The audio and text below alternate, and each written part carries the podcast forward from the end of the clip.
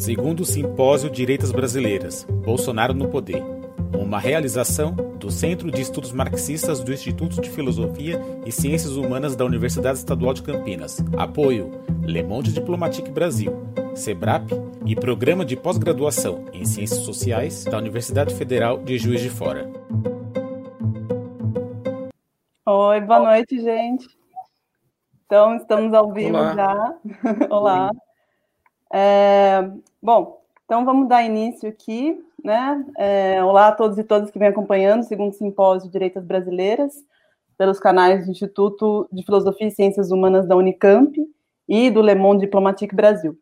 Todos os debates, além de serem transmitidos ao vivo, também ficam disponíveis no YouTube e na forma de podcast no Spotify e no iTunes. Então, se inscrevam nos canais do IFISH e do Le Monde para acompanhar. Bom, meu nome é Camila Rocha, eu sou, pesquisa, eu sou cientista política, pesquisadora do Centro Brasileiro de Análise e Planejamento, SEBRAP, e eu faço parte da organização do evento junto com os meus colegas André Kaisel, Jorge Chalub e Sábio Cavalcante.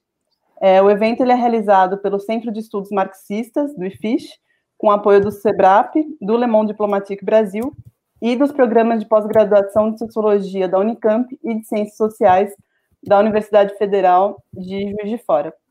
É, bom, nesse sentido, eu também agradeço, para além dos meus colegas da comissão organizadora, a Ricardo Ciodin, Valério Paiva, Zé Maria, da Secretaria de Eventos do IFISH, e a Luiz Brasilino Bianca Pio, do Le Monde Diplomatique Brasil. Então, hoje, é dia 5 de junho de 2020, a gente vai dar início à décima sessão do simpósio né, sobre o tema da desinformação e liberdade de expressão essa é a última mesa do nosso eixo sobre internet, né, que a gente veio, o tema que a gente veio debatendo, debatendo aqui nas últimas mesas. E, bom, a gente chamou para falar com a gente dois especialistas, então o Francisco Brito Cruz, o Chico, doutor em Direito pela USP e diretor do Internet Lab, que é um centro de pesquisa em Direito e Tecnologia, e é, o Márcio Moreto Ribeiro, que é professor da EAST, da Universidade de São Paulo, e um dos coordenadores do monitor do debate político no meio digital. Então, primeiro, uh, o Márcio vai começar fazendo uma apresentação breve, depois eu vou passar a palavra para o Chico, e aí a gente vai passar para a sessão de perguntas é, das pessoas que estão acompanhando a gente aqui ao vivo. Então, é, Márcio, com a palavra. Obrigado, Camila. Primeiro, eu queria agradecer o convite segunda vez, né? Ano passado já tinha sido um enorme prazer poder participar do, do simpósio presencialmente, dessa vez nesse contexto estranho, né? Tem que fazer isso, a gente está se encontrando online, com vantagens e desvantagens, né? Espero que quem está assistindo aí aproveite bastante. E mas vamos lá. É, queria começar aqui minha fala com fala curta, né? Vou ver se eu consigo fazer tudo caber em 15 minutos com a surpresa que eu, que eu tomei no pronunciamento do dia 24 de março desse ano, né? Então, queria começar com esse, resgatando esse sentimento de surpresa. É, o que, que, o que, que foi esse pronunciamento, né? Eu acho que muito, muito rápido, em cerca de 10 dias, eu formei minha opinião sobre a Covid-19, como muitas pessoas no meu entorno, né? Lendo jornal, lendo, lendo notícias, ouvindo podcasts, conversando com colegas, eu fui formando a opinião de que a gente passaria por uma por um, por um momento de, de um momento muito tenso de, e que a única forma que a gente teria para conter isso seria o distanciamento social. Isso foi uma coisa construída né, no, no discurso público, no, nos debates, passando por uma série de meios a gente formou essa opinião, e eu, inclusive. E quando o, o Bolsonaro, então, vai num pronunciamento público em rede nacional defender o relaxamento precoce desse distanciamento que mal estava começando, a minha sensação nítida é que ele estava fazendo uma, um, um, crime, que ele estava cometendo um crime, que isso ia ter consequências políticas, né? Então, o que a gente fez no monitor foi o que a gente sempre faz, né? Que é olhar para como isso, o efeito que isso teve nas mídias sociais. E num primeiro momento, a minha sensação era, era que era isso mesmo. Eu vi uma porção de comentários acho que uma coisa um pouco inédita, acho que eu não tinha visto isso, uma porção de comentários de pessoas se dizendo apoiadoras do, do presidente nas mídias sociais dele e dizendo, tá, eu, apesar de eu ser um, um, apoiador, ter votado em você, etc., eu acho que isso foi um erro, sua decisão está indo para um caminho equivocado, enfim, pessoas arrependidas. Essa primeira reação, que, que foi, de, foi na, na direção do que eu estava mais ou menos esperando ver, eu resolvi participar do debate público e indicar que isso tá, teria acontecido, mas quando eu fui é, elaborar isso com, com dados mais, mais cuidadosos. Para minha surpresa, segunda surpresa, talvez maior do que a primeira, o que eu vi é que, na verdade, nas mídias sociais, em todas elas, no Twitter, no YouTube, no Facebook e no Instagram, o, as contas do Bolsonaro tiveram picos de ganho, de ganho de seguidores. Não só elas tiveram picos, como foi o maior pico de ganho de seguidores desde toda a série histórica, desde quando ele se elegeu presidente. Então esse é um segundo, um segundo, uma segunda surpresa com o pronunciamento. É, o tempo, o, esse período da pandemia, eu acho que outros, outros, outros, outros palestrantes antes de mim trataram disso. Parece que esse período da pandemia tem sido um momento crítico de uma espécie de realinhamento que está tendo há algum tempo, desde pelo menos a saída do Bolsonaro do PSL, né? Depois um segundo episódio teria sido a convocação de atos radicais e aí a saída do MBL, até finalmente a decisão dele de, de se colocar publicamente contra o distanciamento social e finalmente a exoneração, autoexoneração do, do, do, do, do ministro Sérgio Moro, né? Isso, as pesquisas de opinião, o, o que eu estou olhando que é o Bolsonaro ganhando seguidores nas mídias sociais, indica uma radicalização da sua base que provavelmente está tá, tá vindo junto de uma perda de apoio em outro lugar, de forma que a base continua numericamente igual, mas no, no, no subterrâneo está tendo, né? O que, que a gente estava olhando para isso, me ocorreu que era bem importante entender quais seriam os efeitos desse pronunciamento, dessas posições que ele estava tendo repetidamente com. Estava dizendo que aí eu passei a, a, tentar ver qual que era o efeito desse, do, do pronunciamento das posições do, do presidente em relação a, ao distanciamento social e como isso sim, como era esperado, o que a gente, o, uma série de dados empíricos corroborando que teve um efeito intenso. Uma porção de gente, o, as pessoas que se dizem apoiar o presidente, de fato, estão estão respeitando menos o, o, distanciamento social, ou seja, o, o discurso está tendo um efeito. Tudo bem, o que eu queria aqui trazer para reflexão, se der tempo, era tentar entender um pouco o que, que o que, que o, o que, que significa, o porquê que é que eu dessa surpresa, o que significa isso, esse esse pronunciamento, como que a gente pode interpretar isso, né? Então, vou, queria começar resgatando é, essa noção de surpresa, né? Então, em primeiro lugar, quero dizer, a gente se relaciona com fenômenos como a pandemia de uma maneira indireta. Eu acho que agora está começando a acontecer comigo, aconteceu essa semana, infelizmente, de conhecer uma pessoa indiretamente que que veio a óbito por causa do, da Covid-19. Mas a maioria de nós, ou até semana passada, o, o, o relacionamento que a gente estava tendo com esse fenômeno da pandemia é um, um relacionamento indireto. A gente forma opinião a partir de, de, de, de conversas, a partir de, de ler jornais e de, de debates, etc. Essa forma de, de, de, de, construção da opinião pública, isso tem uma história. O Habermas vai contar isso, estou resgatando o texto do Habermas do, do, dos anos 60, do, da mudança estrutural da esfera pública. Né? Tem uma história, isso, isso se forma no período mercantil, junto com a formação do, da burguesia, né? conforme vai tem a criação da imprensa, e não só a criação da imprensa, mas é, ele vai, o Habermas vai mostrando que isso foi junto com a, todo um contexto, a formação de salões, de espaços em que, em que as pessoas, em que um certo setor da, da população se encontrava para debater e que não só isso tem uma formação da opinião pública, mas tem um caráter emancipatório isso, né? Porque as pessoas, ao formar opinião e ao participar desse, de um, de um debate, elas tensionam o poder público, no caso, na época, né, do poder do, da monarquia, e com isso, e que e isso, de alguma forma, é, então, enfim, tava, tava resgatando que isso tem uma história, né, e, e ele, ele, ele tá chamando a atenção que tem um, um caráter. Ah, eu caí de novo. Não. Alô? De que isso tem um caráter emancipatório, de certa forma, né? Tem toda uma, um, uma série de autores que nos anos 90 vão criticar essa abordagem do Habermas para dizer que não só isso mudou, como isso nunca foi, na verdade, assim, que essa visão é uma visão idealizada, de certa forma. Que ela entre outras, entre outras limitações, ela pressupõe que existe um único público que está debatendo, o que não seria verdade. Então, sei lá, autores como a Nancy Fraser e o Michael Warner, que vão chamar a atenção de que, mesmo lá na, nessa época da formação da esfera pública, a esfera pública, o público dominante, ele disputava com outros públicos, o público feminista, o público proletário, etc.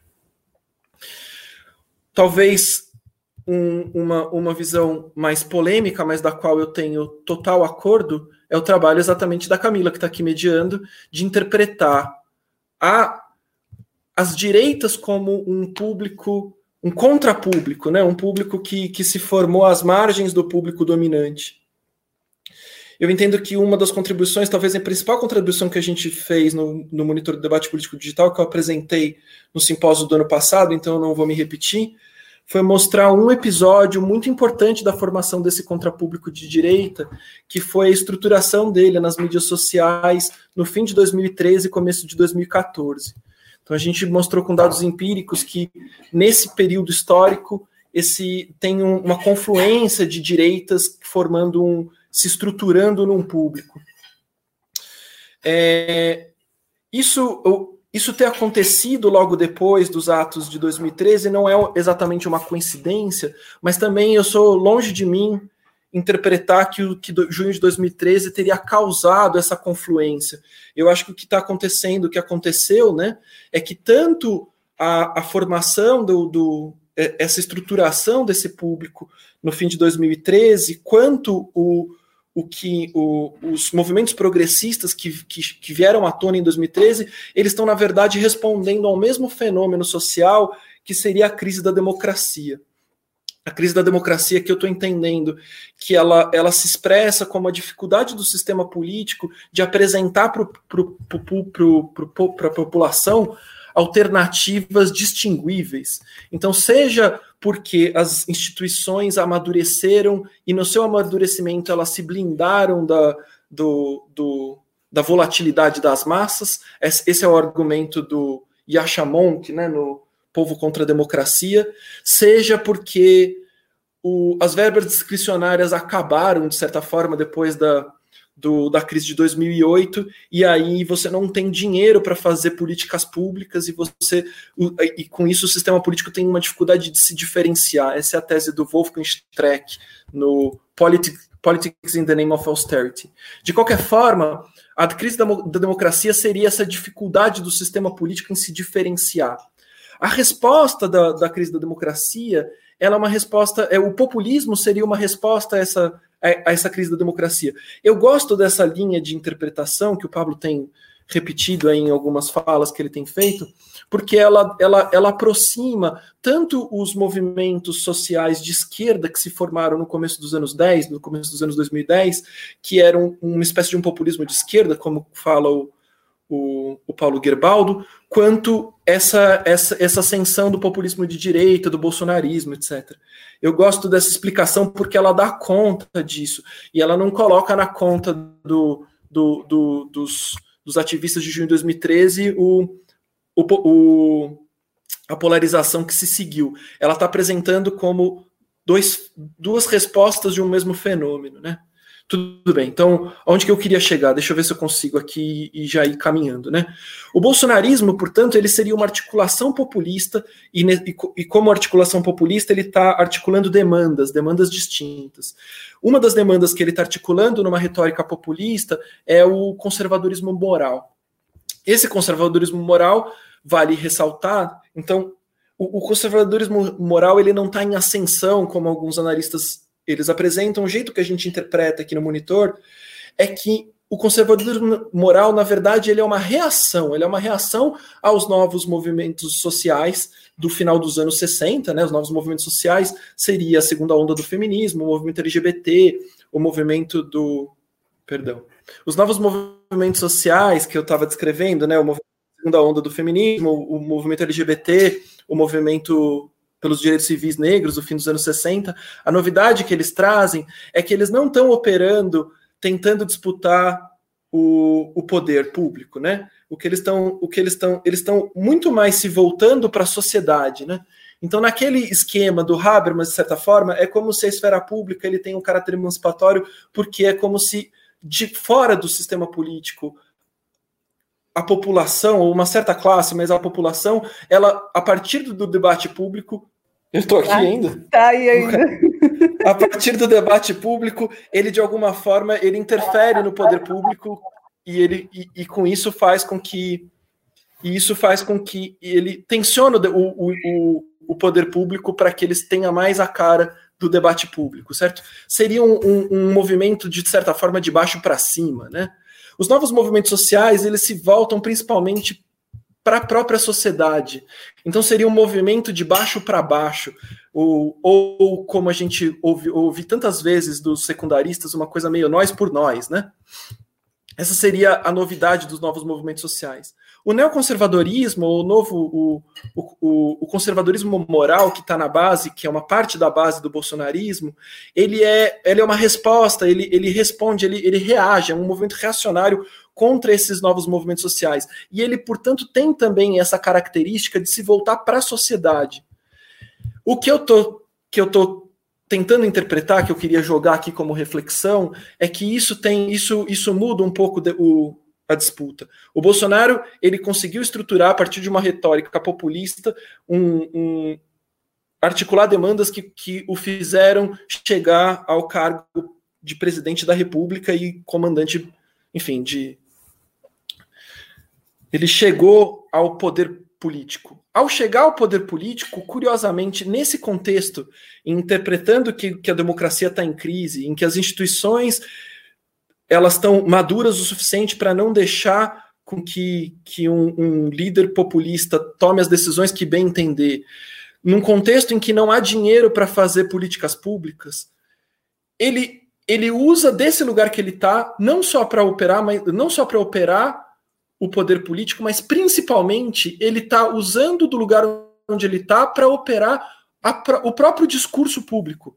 É como se é como se ele está operando de cima para baixo, no, de cima para baixo, mas ele está ele tá tentando a partir do discurso fazer com que a sociedade mude o seu comportamento cultural, né?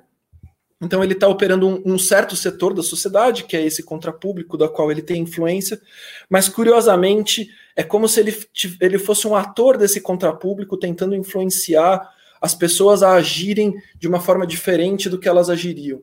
Quer dizer, qual que é a grande atitude que ele tomou em relação à Covid-19? Não foi, ele não, ele não implementou uma lei que fez com que impedisse as pessoas de, de, de fazer o distanciamento social. O que ele fez foi incitar o debate público de forma que as pessoas, elas, elas, ele está operando na mesma lógica que as, as, feministas, quando elas falam, ok, existe uma cultura do estupro, e que, portanto, se há uma cultura do estupro, o que a gente precisa é não convencer a mudar as leis, mas convencer a sociedade a mudar essa cultura. O que o Bolsonaro está fazendo é o seguinte, ok, eu não. Eu estou num contexto de crise econômica e de, de instituições fortes. O que eu vou fazer para mudar o mundo para que ele seja do jeito que eu imagino que ele deveria ser é não tanto disputando as leis, mas, mas exatamente tentando mudar a cultura e disputando os discursos e o, e o debate público.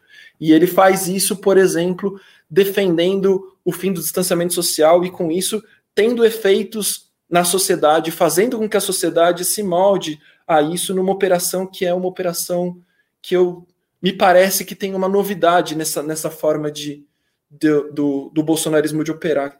Era essa reflexão que eu queria trazer. É, muito obrigada, então, Márcio. Acho que foi uma ótima, uma ótima introdução aqui para o tema que a gente vai tratar, né? Pensando nas dinâmicas sociais que, tão, que passam essas questões de desinformação e liberdade de expressão. Então, agora o Chico é, vai fazer a fala dele. Chico. Obrigado.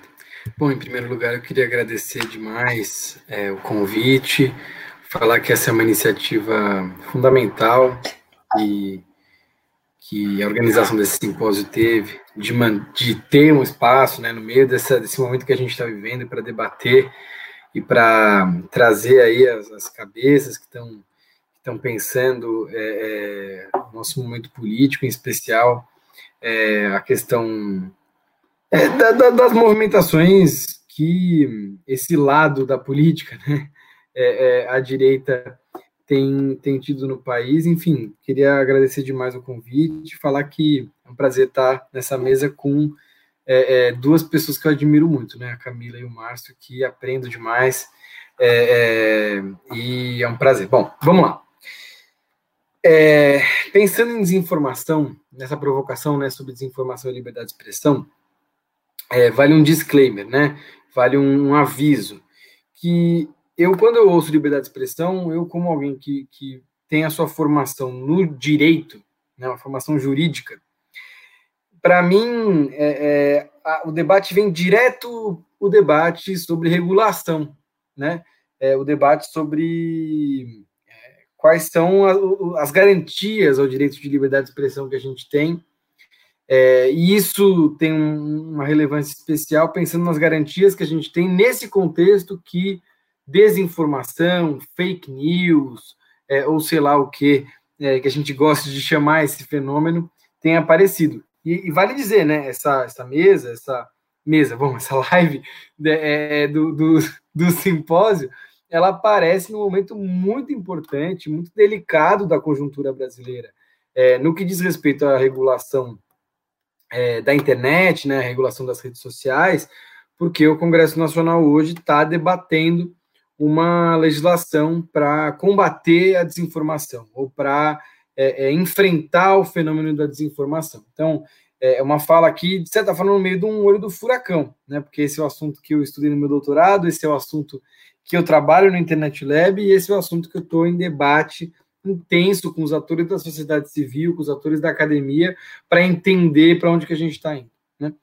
É, mas eu acho que aqui é um espaço da gente também conseguir sair um pouco da conjuntura e entender esse processo é, da conjuntura num cenário mais amplo, né?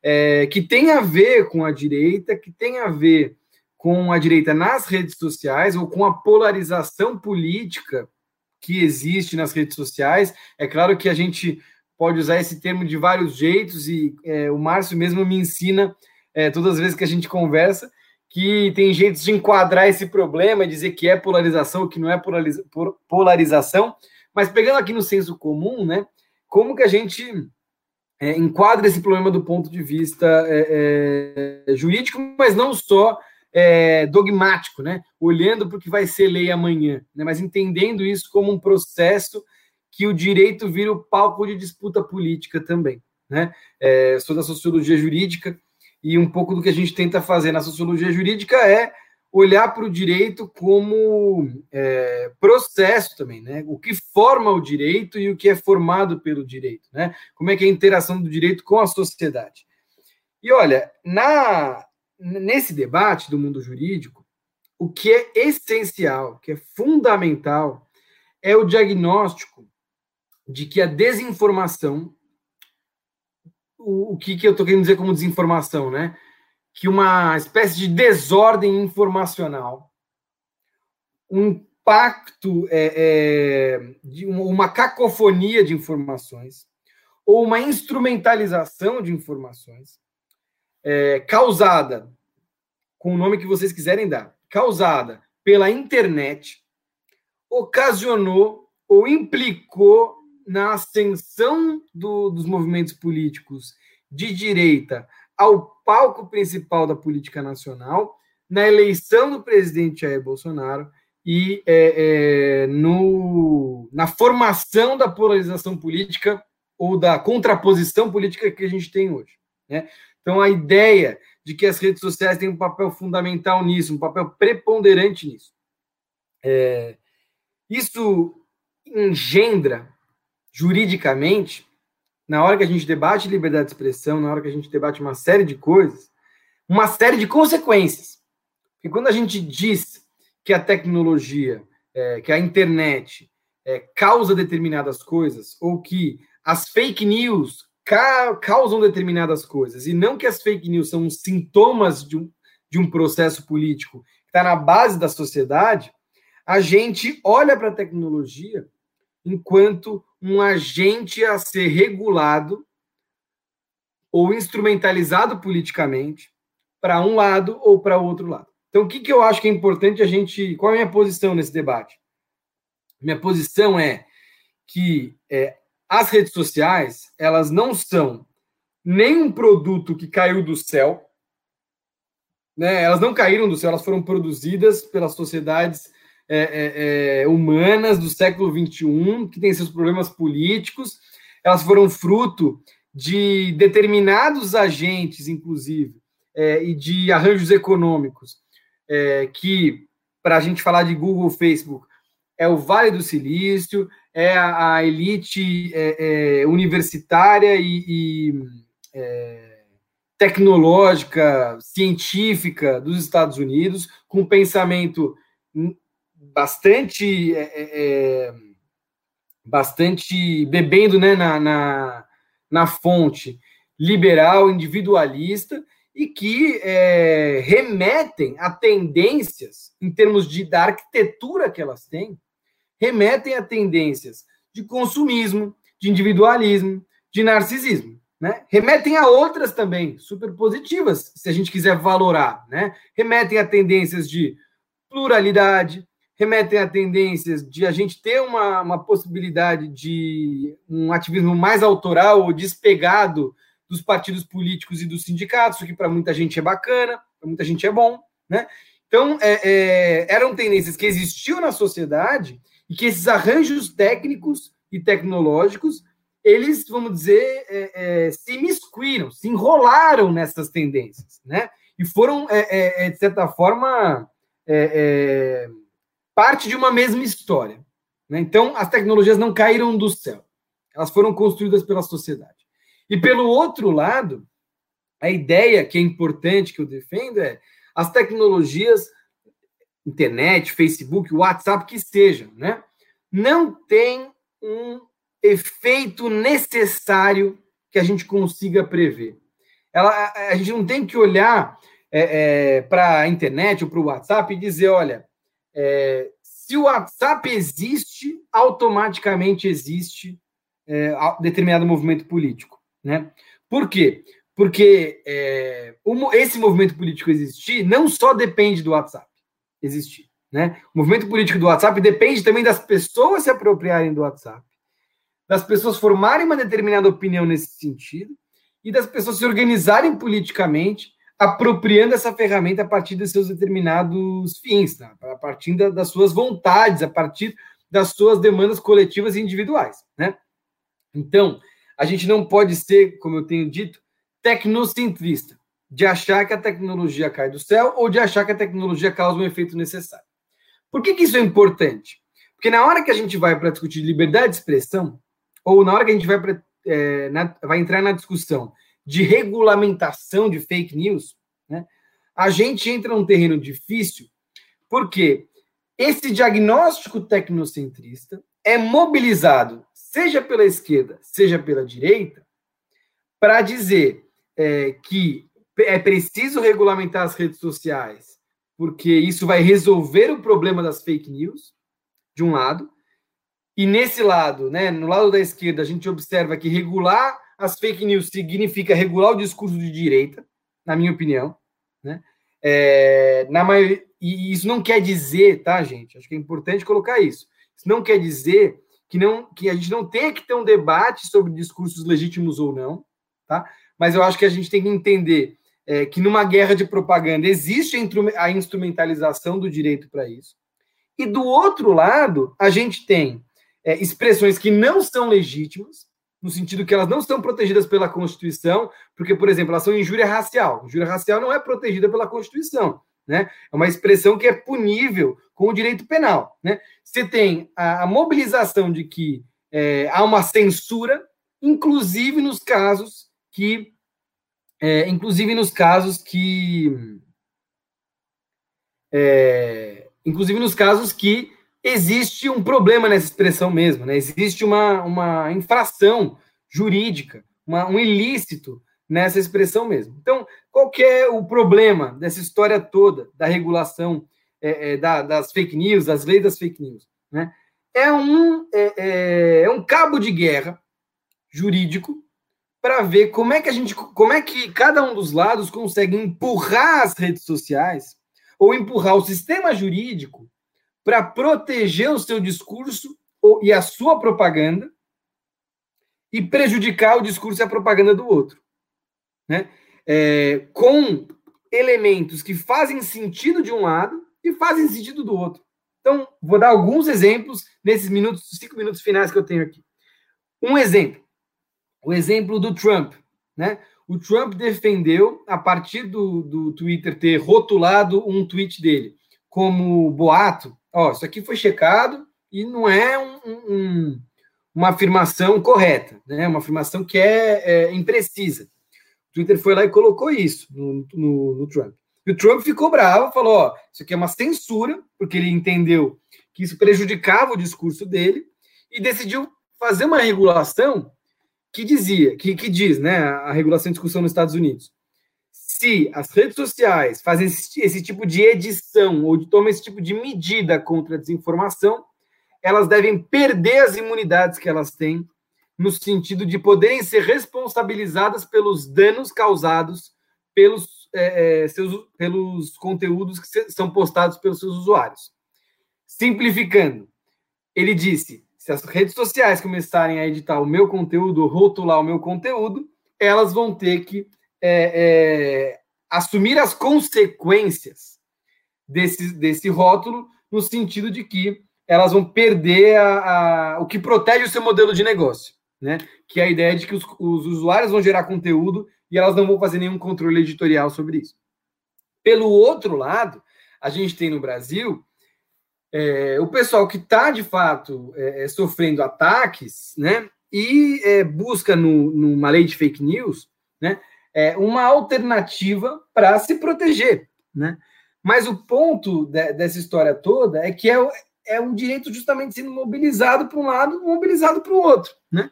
O que não significa, aí para encerrar, não significa que a gente não tenha que pensar em três pontos sobre regulação. O primeiro ponto, ter ou não regulação é, não é, digo, a gente não precisa fugir dessa discussão. É importante a gente discutir isso. Né? É importante a gente entrar nesse debate. Mas a gente tem que entrar pensando que existe uma instrumentalização política disso. Segunda coisa, é, a desinformação, a ideia das fake news, não necessariamente é o melhor jeito para a gente ter esse debate de regulação das redes sociais porque cada um vai apropriar esse conceito e mobilizar esse conceito de um lado ou do outro. E se a gente, vamos dizer, é, é, aumentar o volume da, da criminalização a partir desses conceitos genéricos, a gente vai ter consequências políticas problemáticas, seja pela criminalização de ativistas de um lado ou do outro, ou seja, do esgarçamento mesmo desses conceitos jurídicos. Então, usar desinformação não é, melhor, não é o melhor caminho, na minha opinião é, para a gente atacar esse problema. E a última coisa é, então qual que é o jeito de atacar esse problema, né? O que eu acho é que a gente tem que começar a pensar em como distribuir responsabilidades, né, na, na regulação, porque acho que todo mundo tem alguma, algum nível de responsabilidade de tomar conta é, é do debate público, da integridade, da qualidade do debate público. Então, assim, qual é, qual é o real a real função das redes sociais, qual é a real função dos agentes públicos, qual é a real função que a gente quer atribuir aos usuários, né? Então, distribuir a responsabilidade e buscar, no que for possível, a regulamentação mais agnóstica possível em relação ao conteúdo. Ou seja, que menos faça juízo de conteúdo. Quanto mais a gente atacar os comportamentos abusivos, que podem ser comportamentos abusivos de esquerda ou de direita, né? É, e quanto menos a gente atacar os comportamentos, a, a, os conteúdos o, e o, o, o, conteúdo das comunicações, do que circula na internet, na minha opinião, nesse cenário de instabilidade política, a gente aumenta a, a integridade do debate público e a gente aumenta a legitimidade da regulação. Porque se ela não tivesse a legitimidade, ela vai ser atacada como sendo um instrumento de censura de um dos lados. Né? Eu sei que essa é uma posição, e aí eu estou sendo claro, eu sei que essa é uma posição mais liberal. Eu estou ciente disso.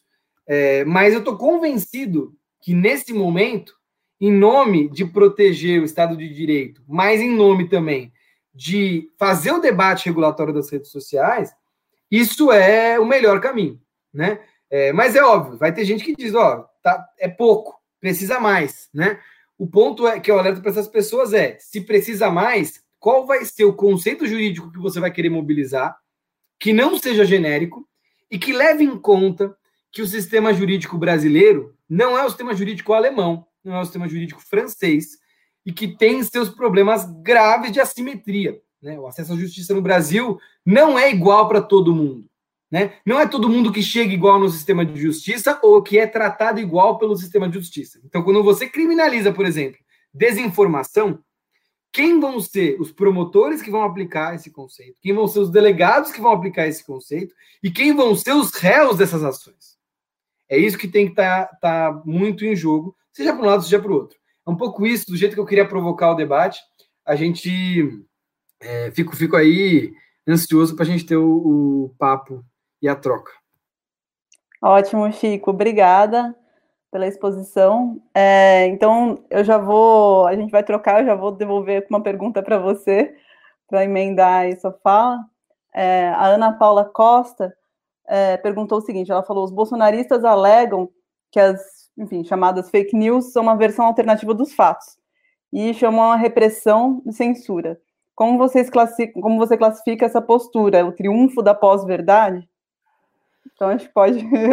Claro, não, vou, vou responder. É, eu acho que, assim, o que, que são fake news, né? O que, que é fake news? É, o Trump diz que o New York Times é, é fake news. É, a esquerda brasileira diz que o que o presidente fala é fake news, né?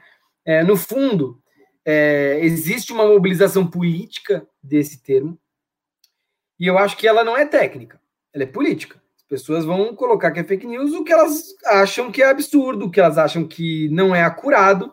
E muitas vezes vai ter gente que vai falar que veículos de mídia ou, ou veículos que fazem um jornalismo, mesmo que alternativo, tal, são fake news. Né? Então tem uma mobilização política dessa história. Eu não acho que, que essa mobilização política é suficiente para discutir o assunto de fake news. Porque eu acho que, na minha opinião, Fake news é aquilo que foi produzido, é, que não foi produzido como notícia e que está sendo propagado como tal. Né? Então, aquela notícia que parece uma notícia, mas no fundo, no fundo, na hora que você vai investigar, ela é uma propaganda. Ela é uma informação, como o Márcio gosta de falar, né? uma informação de combate. Né? Ela é, é um instrumento na guerra política. Né? É, e é claro, é claro, eu não diria nem pós-verdade, eu acho que a gente tem um cenário que tanto esquerda como direita, sendo bem sincero, tem uma espécie de auto-verdade. Né? Todo mundo quer a sua auto-verdade. É, é, e usando os instrumentos que se tem à mão. Né? E eu acho que, em alguns sentidos, dizer que é, é, a repressão ou a, a, a, retirada de determinados conteúdos é censura, eu acho que é que é faz sentido que é que seja assim, que, é, que, que se acuse de censura, né? Outros não. Mas assim, a gente tem que debater muito no caso a caso, sabe? Porque é, é você criticar, sendo bem sincero, criticar o STF, que é, vamos dizer, o que muitos ativistas de direita estão sendo acusados nesse inquérito, que, só um parênteses, é um absurdo do ponto de vista jurídico. porque o STF é ao mesmo tempo vítima, acusador e juiz no mesmo caso. É, é um negócio que é, é, difícil de ver precedente, né? Mas vamos lá. Esses ativistas, alguns deles estão caluniando o ministro do STF, e de fato isso é, não é censura você punir essa pessoa, porque se você acusa alguém de um crime, existe um crime brasileiro que chama calúnia, que serve para isso, né? E é, do outro lado, é, existe existe gente que está falando que o ministro do STF é um, sei lá, um banana, né? Um, um, um frouxo. Por mais que isso seja uma crítica é, é, é que seja mais ácida, eu não acho que isso está contra a liberdade de expressão. E aí, dialogando com a, só para terminar, dialogando com a pergunta é, colocada aqui, né? É, o, o, diagnóstico da o paradoxo da tolerância, né? É, como a gente consegue é, é, é, tolerar a intolerância, né? Aí tem um diagnóstico que eu acho importante, que eu não tenho a resposta, mas que eu acho importante, que é no Brasil, a gente, no nosso processo de redemocratização, teve um aspecto que a gente não discutiu, que é como fazer a segurança da ordem democrática. Por quê? Porque a segurança da ordem constitucional, nos termos é, é, jurídicos, ela é garantida no, nos, arranjos, nos arranjos de segurança nacional, né? nos arranjos de proteger as instituições. Né? A Lei de Segurança Nacional no Brasil, que, por exemplo, vai pegar é, é, e tipificar criminalmente a ameaça ao ministro de Estado, ao ministro do STF, etc., ela é uma espécie de entulho, né? porque ela é de 83, ela é pré-constituição de 88 e a gente nunca debateu ela. Enquanto, digo, enquanto campo democrático, enquanto é, é, é, sociedade civil, enquanto mesmo academia, a gente nunca debateu a fundo a Lei de Segurança Nacional. Então, na prática, o único arranjo para a gente enfrentar a intolerância, ou, na verdade, a ruptura das instituições, que é o que uma franja, ou, na verdade, um conjunto de pessoas hoje advogam, né? Na hora que você fala que tem que prender o STF, é isso que está falando, né? Ruptura institucional, né? É, a gente não tem arranjo jurídico atualizado para dar consequência a essa, a esse, a essa disputa, né? Para arbitrar essa disputa. E isso é muito grave, isso é muito problemático. Isso é responsabilidade de quem construiu a nossa ordem constitucional. Esqueceu uma parte que era importante, né? e que foi discutido em outras ordens constitucionais na Europa, nos Estados Unidos, etc. Se bem ou mal, aí é outra história. A gente pode ver os bons exemplos e os maus exemplos. Né? Mas quem tem a coragem de mobilizar a legislação de segurança nacional hoje no Brasil, que não os setores que sempre mobilizaram, né? que são setores mais à direita. É difícil de debater isso. Né? Eu acho que é um pouco bode na sala essa história. Chico, obrigada. É... Eu vou então agora passar para o Márcio, Márcio, eu tenho o, o Sávio, nosso colega aqui da organização, ele fez uma, uma série de perguntas e, e, eu queria que você pudesse responder essas perguntas do Sávio, tendo em vista essa, quer dizer, isso que o, o Chico mobilizou, né, de como que essas, enfim, todos esses conteúdos, eles são muito mobilizados, né, como propaganda política no meio de uma, uma espécie de uma, uma, uma guerra aí de, né, que acontece nas redes e fora delas, e que eu acho que vocês acompanham muito bem no, no monitor. Então, você você usou na sua, na sua fala né, a noção de, de populismo, e, e aí o, o que o Sábio pergunta é se essa noção de populismo que você usou, ela não cria é, um problema de duas ordens. Primeiro, ela ignora que as demandas desses grupos de direita não oferecem soluções materiais para a população mais pobre e pressupõe que a democracia é, não populista contempla os interesses dessa população. E ele também perguntou por que, que você, em vez de usar é, populismo é, para evitar uma falsa equivalência com o projeto popular de esquerda, por que, que você não usa extrema-direita, o projeto autoritário, ou mesmo a ideia de neofascismo? Tá, eu acho que fala entrecortada e meio curta ficam um, umas arestas. Deixa eu, eu acho que faltou eu explicar como que eu tô, entendendo aqui o que, que eu tô chamando de populismo. Eu tô entendendo o populismo do, da forma como eu interpretei o trabalho do Laclau, certo? Então, o populismo ele, ele seria o seguinte: o populismo ele, ele, é, ele é uma resposta a demandas não respondidas pelo sistema político, né? Então você tem uma série de demandas não atendidas que não tão necessari que não estão necessari necessariamente articuladas, e aí você responde a essa, você cria uma equivalência entre essas demandas, construindo uma concepção de elite contra a qual o povo, a, a, o povo estaria lutando, certo? Então, no, como que a gente está interpretando, né? Eu estava eu tava comentando que no ano passado apresentei no, nesse mesmo simpósio um trabalho nosso que mostrava um episódio da formação desse contrapúblico de direita, para usar o termo que a Camila gosta, é, que seria pós-2013, né? Esse contrapúblico se formou pós-2013 numa chave punitivista anticorrupção, né? O bolsonarismo, de alguma forma, ele articula essas demandas desse campo que estava mobilizado em 2014, 2015, 2016, ele articula isso, pelo menos com uma outra. Com, eu não quero entrar aqui na discussão sobre militares, etc., mas ele pelo menos articula com, outro, com uma outra demanda, que é a demanda do, do campo conservador, que se estruturou politicamente nos anos 90, nos anos, principalmente nos anos 2000 aqui no, no Brasil. Como que ele faz isso? É uma, é uma retórica populista no, no seguinte sentido, em que ele constrói uma concepção de elite. Ele constrói uma ideia de que existe uma elite que que existe uma certa elite que impede que essas demandas sejam atendidas. Seja a demanda dos conservadores morais, seja a demanda do, do campo anti-impunidade, do campo do campo punitivista. Então, fazendo isso, o que ele está fazendo é o seguinte: ele está a concepção de elite que o bolsonarismo constrói enquanto retórica para articular essas demandas é que ela é que essa elite ela é ao mesmo tempo a elite política corrupta que seria o PT no, no, no, no na retórica do, do, do, do grupo que, que esteve na rua em 2015, 2016, mas ela é também ao mesmo tempo a elite que está impondo, que estaria impondo à sociedade o que eles interpretam que, que, que seriam ataques ao, à, à família, né? Ataques ao ataques ao, ao à religião e à família. Então essa elite que está misturada é a esquerda em última instância, né?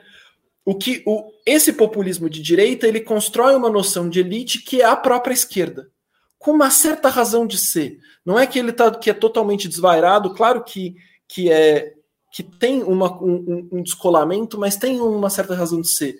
Do tipo, no sentido de que quem estava. O, que o, o discurso que, que, se, que se construiu na esfera pública é um discurso progressista construído por, um, por, um, por uma certa elite. Eu gosto dessa. Eu, eu acho que o, a imensa maior parte das pessoas que eu vejo falando sobre política, interpretando o bolsonarismo, está fazendo um enorme esforço de se separar do bolsonarismo. De dizer, ok, a gente tem um fenômeno que está acontecendo e olha só como eu sou diferente disso. Eu tenho. Nós, os progressistas, somos absolutamente diferentes. A gente é tão diferente disso que que a gente, a gente não deveria nem estar tá discutindo com essas pessoas, a gente deveria, estar tá enfrentando isso, né? Eu gosto mais do esforço metodológico de tentar entender o que, que nos aproxima desse campo. Porque, e aí eu bem me coloco no, nessa, nessa, disputa, né? Se a gente entende o bolsonarismo como uma, um, um, reflexo da crise de democracia, essa crise de democracia ela gerou um populismo tanto na direita, que projeta uma elite que é uma elite, que é a própria esquerda a elite, e aí construindo essa noção de elite, ela articula demandas que são demandas que não que são difíceis de articular. Isso aconteceu no começo dos anos 10 também do lado da esquerda. Como que, como que a esquerda operou? A esquerda operou com, esses, com os movimentos Occupy Wall Street, o movimento do 15M na Espanha, enfim.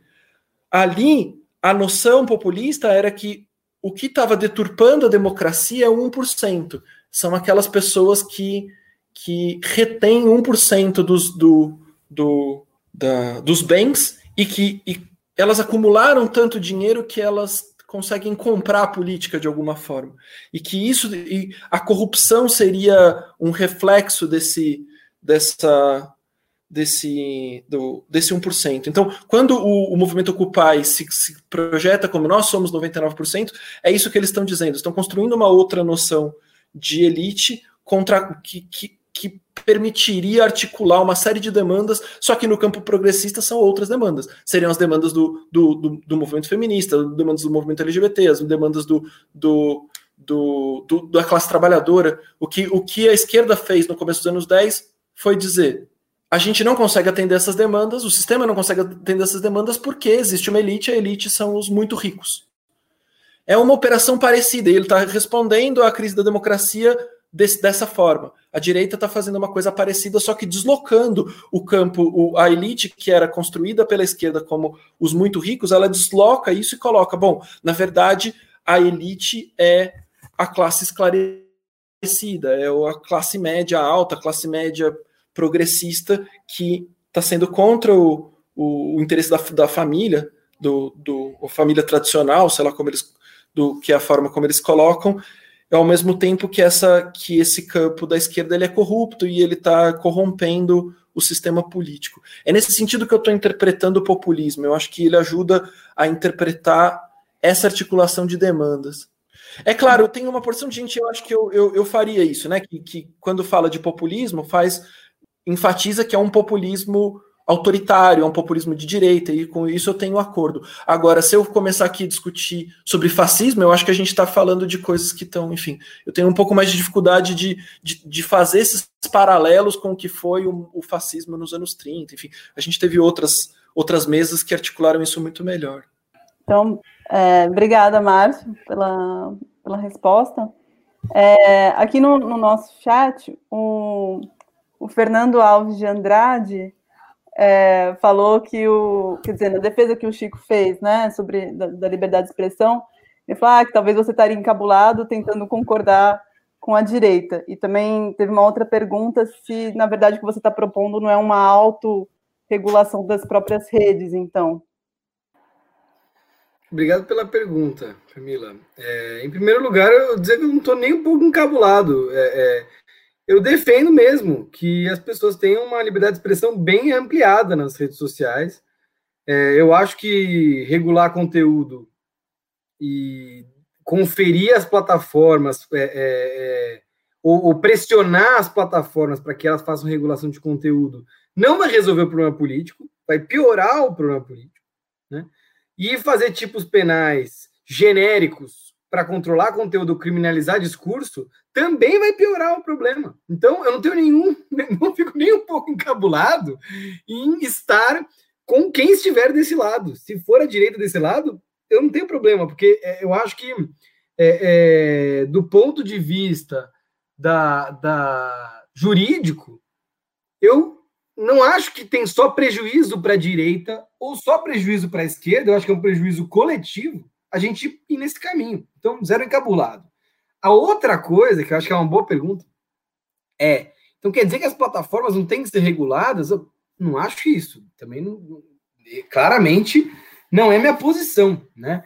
Acho que as plataformas, inclusive, se a gente não pensar em regulação em nenhum aspecto, a gente tem um cenário preocupante, né? O Marco Civil, por exemplo, da internet, e é muito louco, porque a direita ela não entende o valor do marco civil da internet, inclusive para ela mesma, o que é uma armadilha é, do ponto de vista do ponto de vista é, político, né?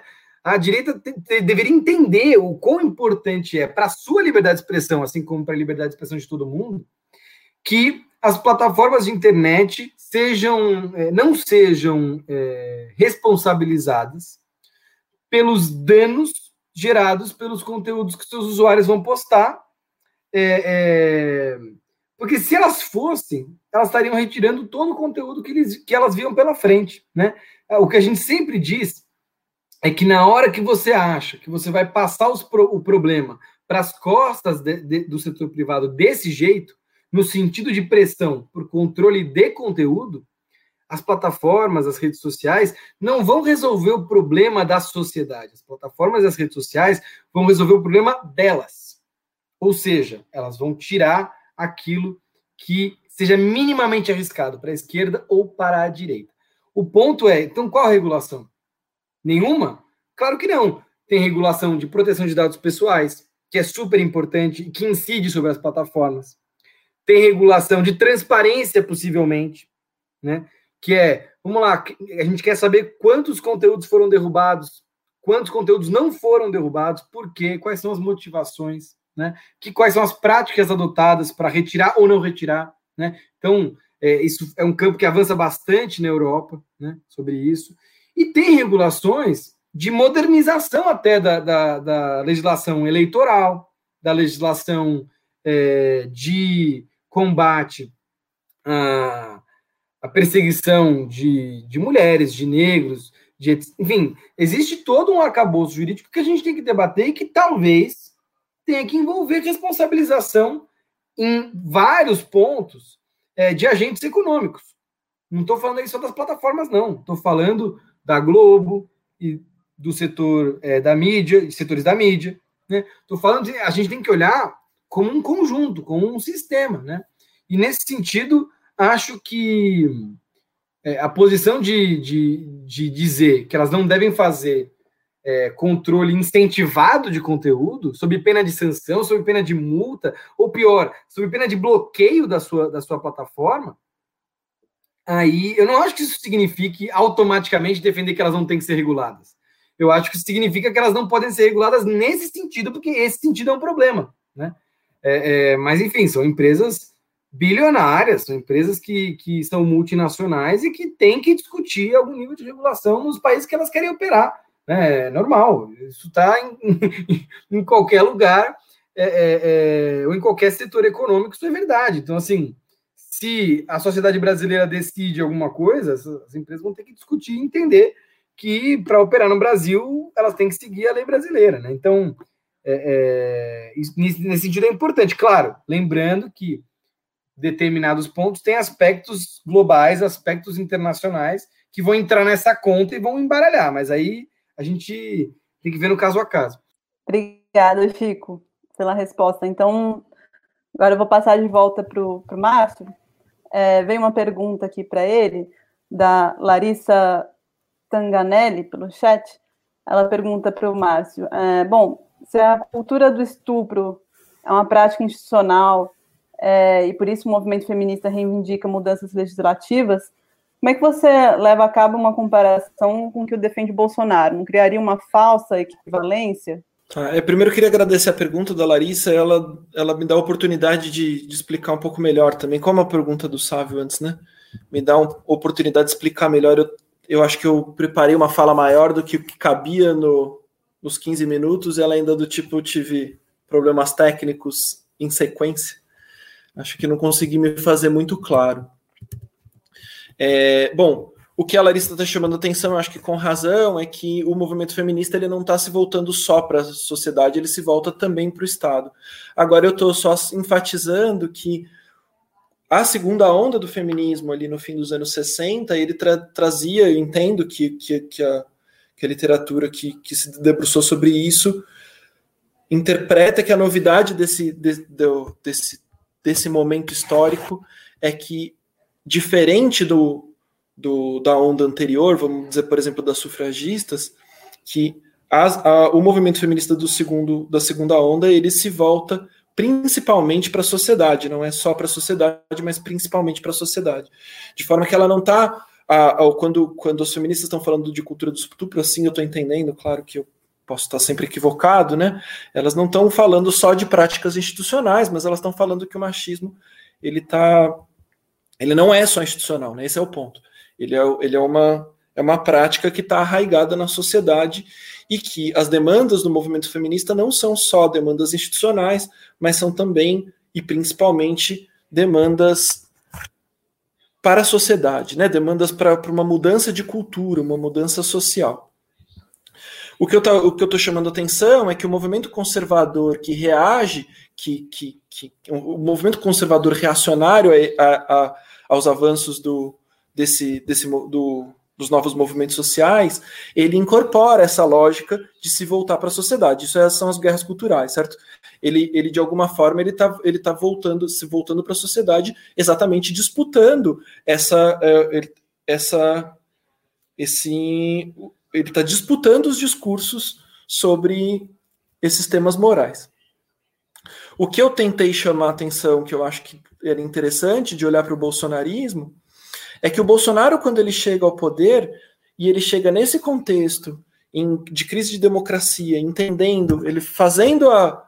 entendendo que ele teria pouca manobra para ações institucionais, entendendo e, e sendo filho de, de alguma forma, né, mobilizando o neoconservadorismo, sendo tendo se gestado como um representante desse campo que se volta para a sociedade e não só para o Estado, eu acho curioso que o que ele faz é tentar mudar a sociedade não só pelo, pelas, por meio das instituições que agora, das quais agora ele é o chefe, ele é o, o representante principal, mas ele ele está ele tá, ele tá mudando a sociedade, fazendo o jogo da própria esfera pública, fazendo o jogo do debate público. Ele está usando da, da posição dele de presidente da República para influenciar o debate público.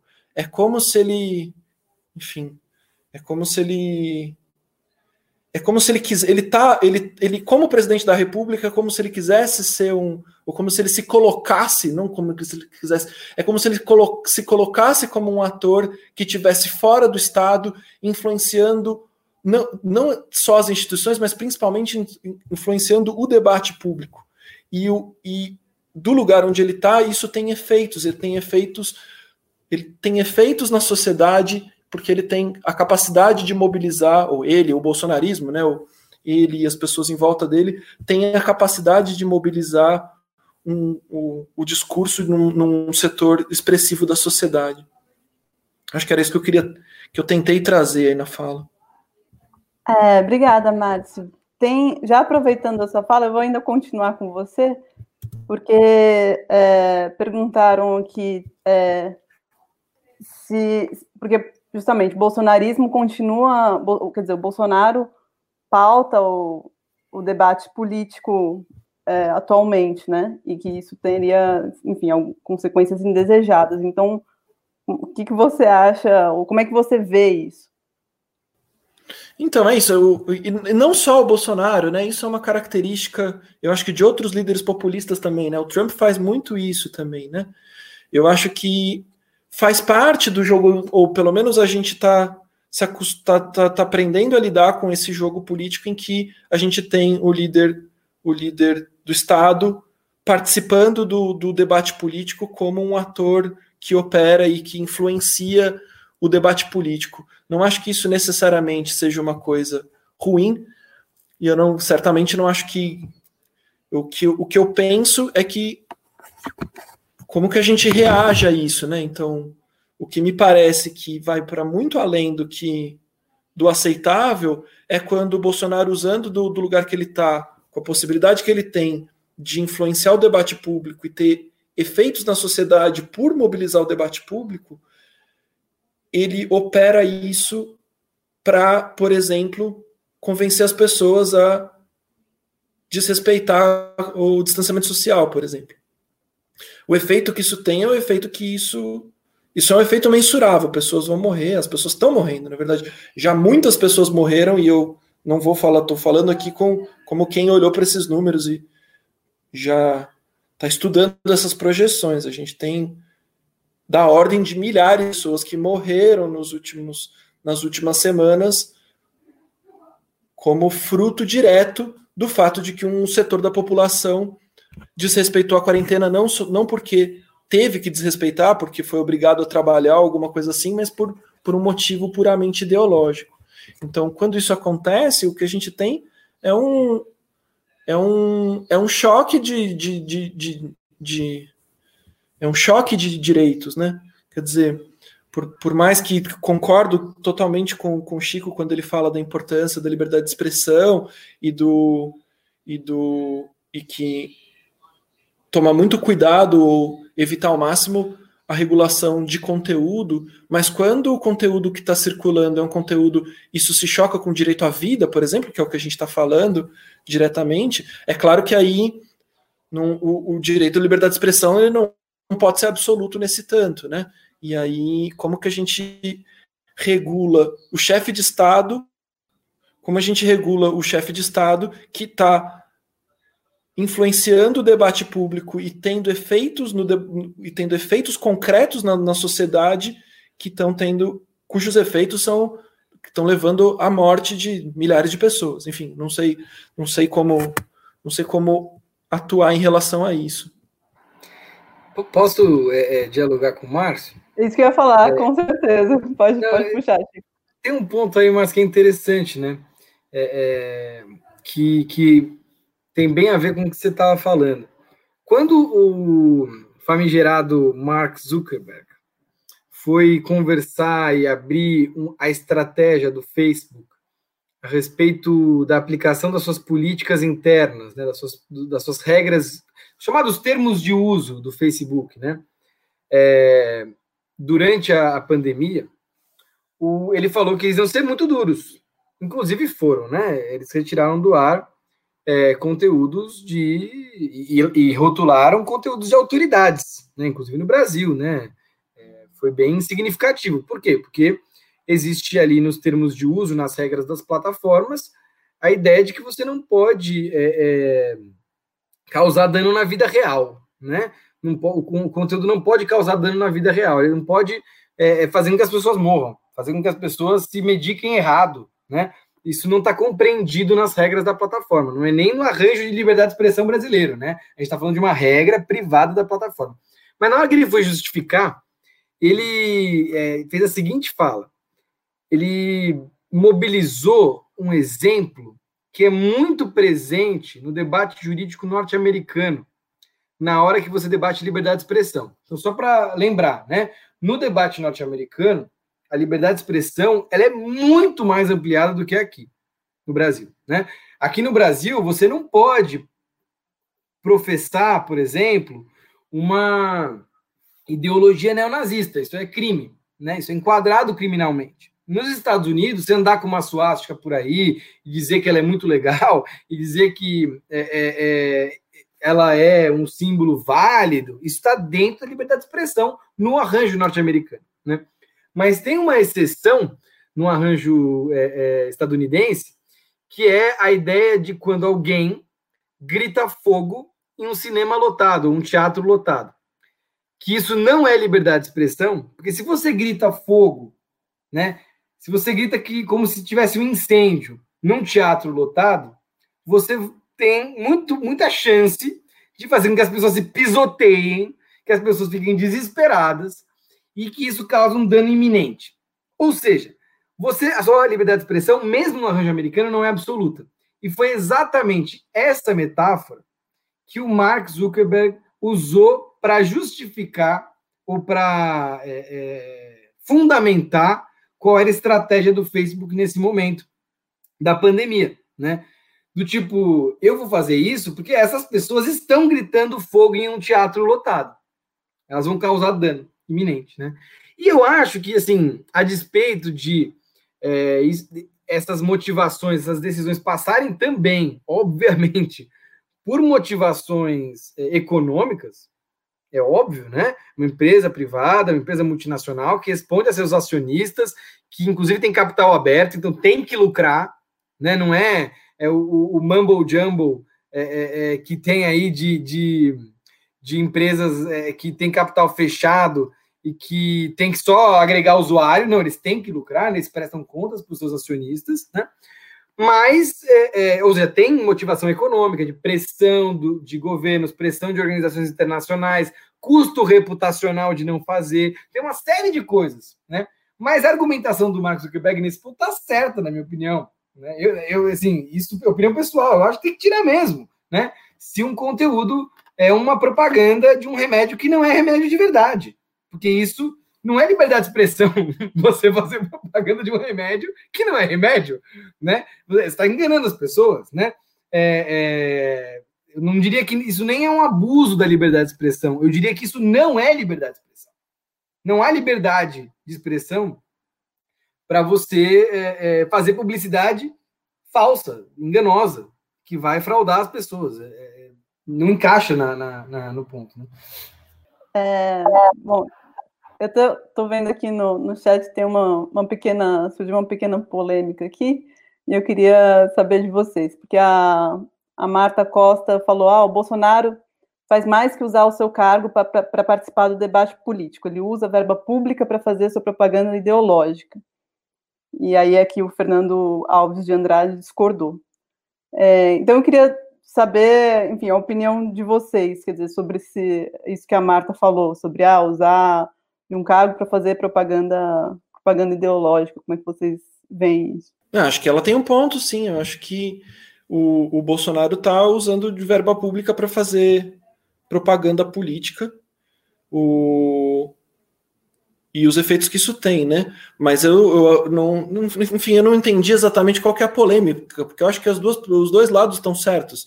Assim, por outro lado, o bolsonarismo, ele, eu acho que é importante a gente combater a visão de que, de que as pessoas elas estão sendo manipuladas ou que o que o que está acontecendo é que o, o Bolsonaro ele ele ele está reverberando numa certa num, num certo setor da sociedade e ele está usando do cargo que ele, que ele tem não só para operar a máquina pública, não só para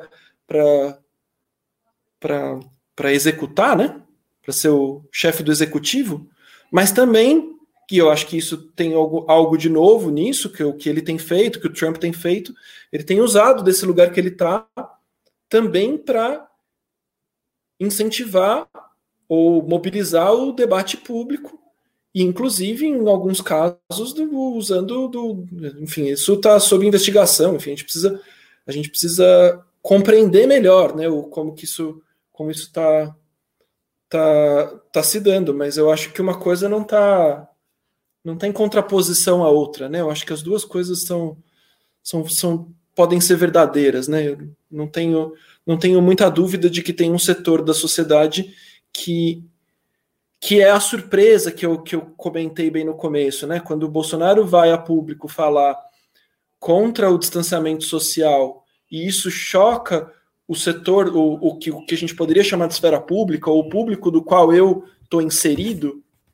ele não chocou um outro público que, quando olhou para aquilo, concordou e do tipo e achou que, que, que, que esse era o caminho, enfim, que, que se que formou sua opinião em outros meios, né? Eu acho que, que é basicamente isso. Obrigada, Márcio. Eu queria, bom, Chico, você sinta-se livre para comentar. Eu também queria adicionar, aproveitar para adicionar é, o Sávio, que também é meu colega aqui da organização, Sávio Cavalcante, é, perguntou para você, né? Se, bom, o Reinaldo Azevedo usou o argumento de quando Bolsonaro diz para Maria do Rosário, eu não, não, estupro, não te estupro porque você não merece, é, não, é, não é liberdade de expressão, mas ofensa e apologia ao crime. E aí acho que ele queria que você também comentasse isso. Claro, e eu vou falar também a questão da propaganda, que eu acho importante. Mas sobre isso especificamente, acho que tem. É, a gente tem que entender o juízo que a gente faz desse tipo de coisa, desse tipo de, de, de uso da expressão, né? E se há liberdade ou não. Existe o meu juízo pessoal do que, que eu do que, que eu tenho asco, do que, que eu tenho, do que, que eu acho imoral, do que, que eu acho antiético. Existe o meu juízo do que, que eu acho que deveria ser proibido, em segundo lugar.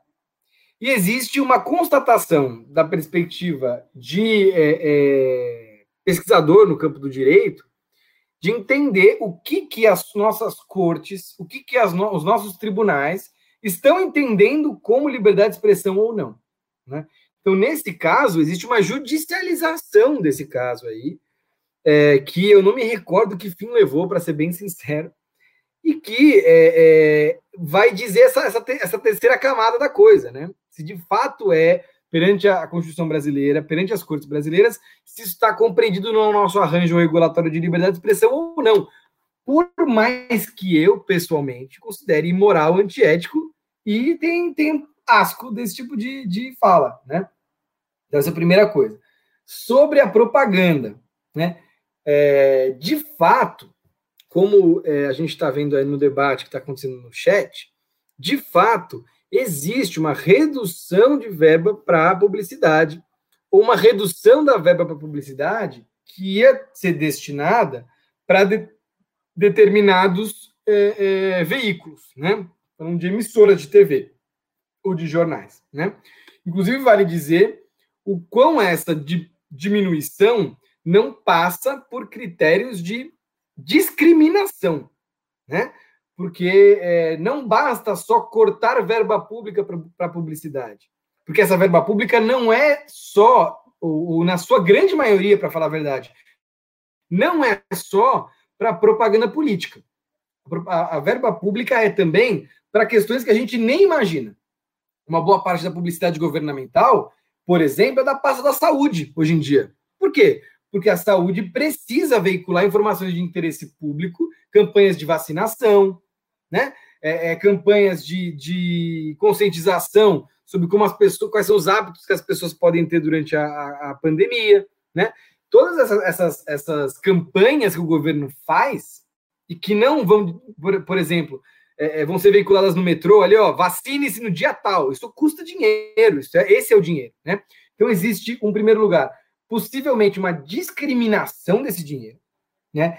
E isso ocorre porque a gente não tem um bom marco regulatório e um bom sistema de controle disso para garantir que não haja discriminação, porque o critério para veiculação de onde vai ser um anúncio de campanha de vacinação não deve ser um critério político, né? Porque você fere princípios da administração pública, você fere a impessoalidade, você fere a moralidade, você eventualmente fere uma série de princípios, né, na hora que você faz isso. Então, essa é a primeira coisa. A segunda coisa que eu acho importante também colocar é que sim, existe também não só uma possível exclusão e discriminação por um lado, mas como uma canalização da verba publicitária, e eu estou falando de toda a verba publicitária, inclusive essa da saúde, por exemplo, para determinados veículos, né? Vamos dizer, é o pessoal não querendo perceber ou não querendo debater que esses veículos são veículos que fazem propaganda pró-governo e que com isso você irriga uma rede de propaganda pró-governo, né? Essa acusação não é nova do bolsonarismo. Ela, ela pode ser avaliada de uma forma diferente, porque esses veículos não dizem a mesma coisa do que diziam os veículos que apoiavam o governo Lula.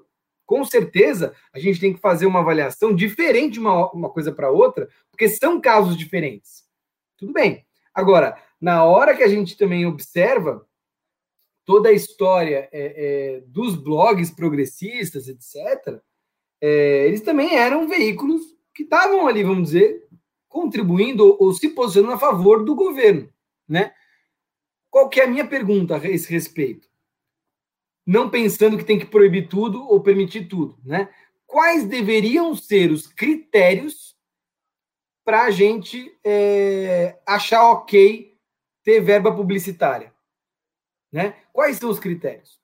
Se eu tenho um blog de qualquer assunto, eu posso receber, se eu tenho muitos usuários? O que, que vai impedir? Esse debate não está feito. Então, eu considero é, é, o problema possível discriminação. Mas a gente tem que. Para a gente conseguir ter o debate de.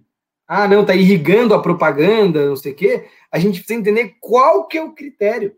Então, né? O critério é, é se propaga informar, se, se qual, qual é a adequação do meio, né? Porque isso tem que valer para todo mundo. Não dá para valer só essa regra de que não pode dar dinheiro, tal, ou não pode ter verba publicitária, não pode valer só para a turma bolsonarista. Tem que valer, inclusive, para uma, por exemplo, para uma, uma organização de propaganda de um governador, de um prefeito, a gente vai, vai encarar vários momentos que isso pode acontecer, né? Então, é, é, a gente precisa pensar nesses critérios e o problemão é que esses critérios não estão dados e a gente acaba no debate regulatório indo muito em discussões fáceis. Ah, não, vamos criminalizar fake news, achando que isso vai resolver. Eu não sei, né? Isso não é a única coisa que está em jogo, né? Esse debate é muito técnico mas ele é muito necessário. E melhor, o melhor de tudo, pelo menos a parte boa, é que é, é, o debate sobre verba publicitária do governo não é um debate que tem o mesmo tipo de impacto para a liberdade de expressão, na minha opinião, do que você criar um crime de desinformação, né?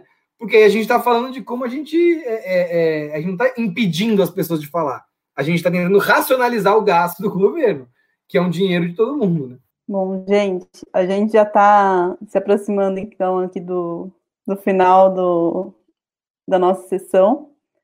Então, é, eu queria agradecer muito pela, pelas falas de vocês, pelas exposições, análises de vocês. É, acho que foram bastante, inclusive informativas para as pessoas, né? Porque, como o Chico falou, às vezes é um debate muito técnico. Para além disso, como o Márcio bem, bem é, colocou, tem toda uma dinâmica política, social, tal. E o Chico também falou disso, né? Que permeia esse, esse, debate, que não pode ser desconsiderado, né? Pelo contrário, na verdade, a gente tem que, tem que levar em conta todas essas dinâmicas políticas e sociais para poder pensar essa questão né, da liberdade de, de, expressão e mesmo da regulação e como essa regulação vai ser feita, das, né, das plataformas e tudo mais. É, então, eu queria que vocês então, pudessem fazer suas, suas considerações finais. É, acho que a gente pode começar com o Márcio. Queria agradecer só mais uma vez, Camila. Sempre um prazer participar aqui do, do simpósio. De novo, lamentar que a gente não pôde se encontrar pessoalmente dessa vez, não pôde encontrar o Chico. É sempre bem legal também dividir mesa com o Chico. Não é a primeira vez, né, Chico? Toda vez é bem, é bem rico. Aprendo muito com, com vocês dois também, como o Chico falou no começo aí, é bem recíproco. E queria só terminar agradecendo a oportunidade de, de poder expor aqui.